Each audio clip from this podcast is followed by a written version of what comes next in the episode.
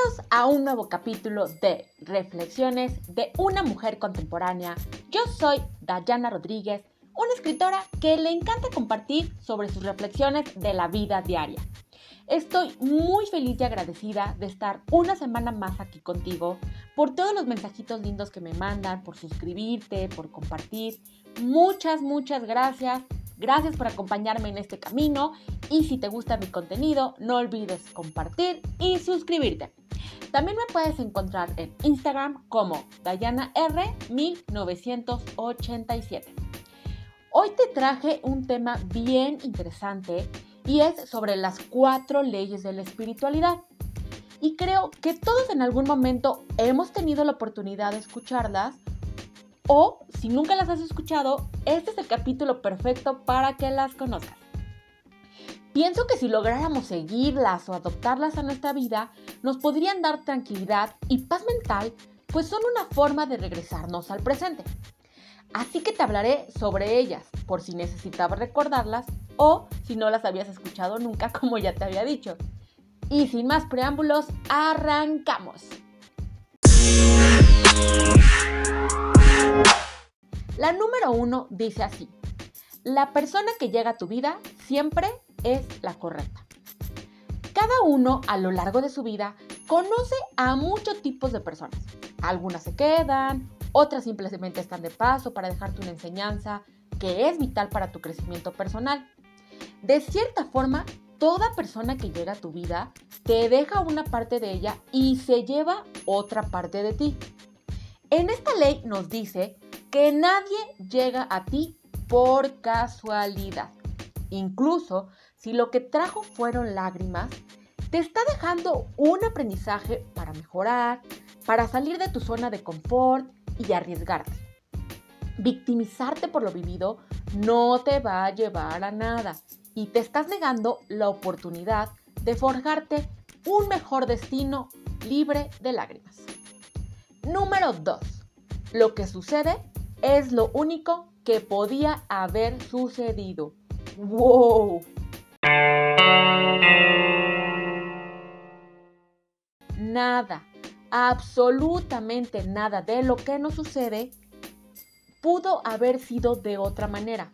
Ni siquiera el detalle más insignificante. ¿Cuántas veces no lo recriminamos con, y si hubiera hecho esto, y si hubiera dicho esto, como si pudiéramos tener una máquina del tiempo para cambiar lo acontecido. Pero mirar atrás es innecesario, pues es algo que está fuera de nuestro alcance y control y el único momento que tenemos es el presente. Podemos aprender de nuestros errores para mejorar, eso es muy importante, pero quedarnos anclados en ellos es solo una pérdida de tiempo. Porque como dice esta ley, lo que sucede ya sucedió y no hay nada que puedas hacer para que sea diferente. Este es un gran ejemplo para recordarnos que no tenemos el control absoluto de las cosas. Número 3. Cualquier momento en que comienza algo es el momento correcto. En ocasiones solemos postergar las cosas esperando a que llegue el tiempo correcto para iniciar, pero quizás nos llegan oportunidades que no vemos por no sentirnos listos para emprenderlas. Si retomamos que el único momento que tenemos es el hoy, entenderemos que es el adecuado para comenzar las cosas y dejar de postergarlas. Simplemente iniciarlas. Número 4. Cuando algo termina, termina. Uf, esta filosofía nos habla de aprender a soltar cualquier situación que nos enlace al pasado y que seguir adelante siempre es la mejor opción para enriquecerse y para no sufrir. Eso que ya terminó quizás es porque ya cumplió con su periodo de aprendizaje y debemos comenzar nuestro propio camino a la evolución con lo aprendido entender que no todo es para siempre y que no podemos tener todo lo que deseamos en la vida, pienso que puede ser una experiencia liberadora y te permite seguir adelante con tu vida sin cargas que te retrasen. Recordemos que de lo único que tenemos control absoluto, o más o menos más bien, es de nuestra vida. Somos los obreros y forjadores de ella. Tenemos el poder de cambiar lo que no nos gusta. Pero ojo, no hay que ser tan duros con nosotros. Debemos darnos palmaditas cuando hacemos algo bien y nunca olvidar siempre ser agradecido con lo que tenemos. Sé que todo esto suena mucho más fácil decirlo y escucharlo que llevarlo a cabo. Lo sé, lo sé.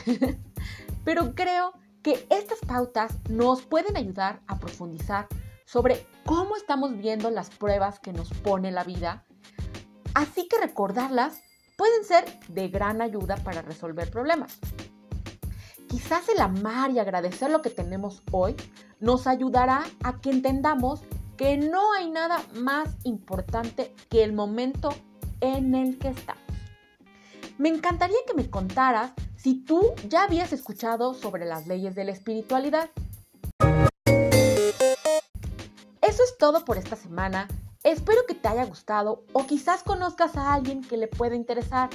Así que por favor comparte y suscríbete para poder llegar a más personas con estas reflexiones que ya sabes me encantan hacer para ti.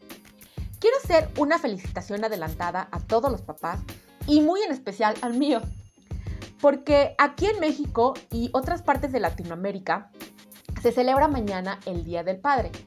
Me gustaría mucho que me contaras en qué fecha celebras tú este día. Muchas gracias por llegar hasta aquí y espero que tengas un excelente fin de semana. Hasta la próxima.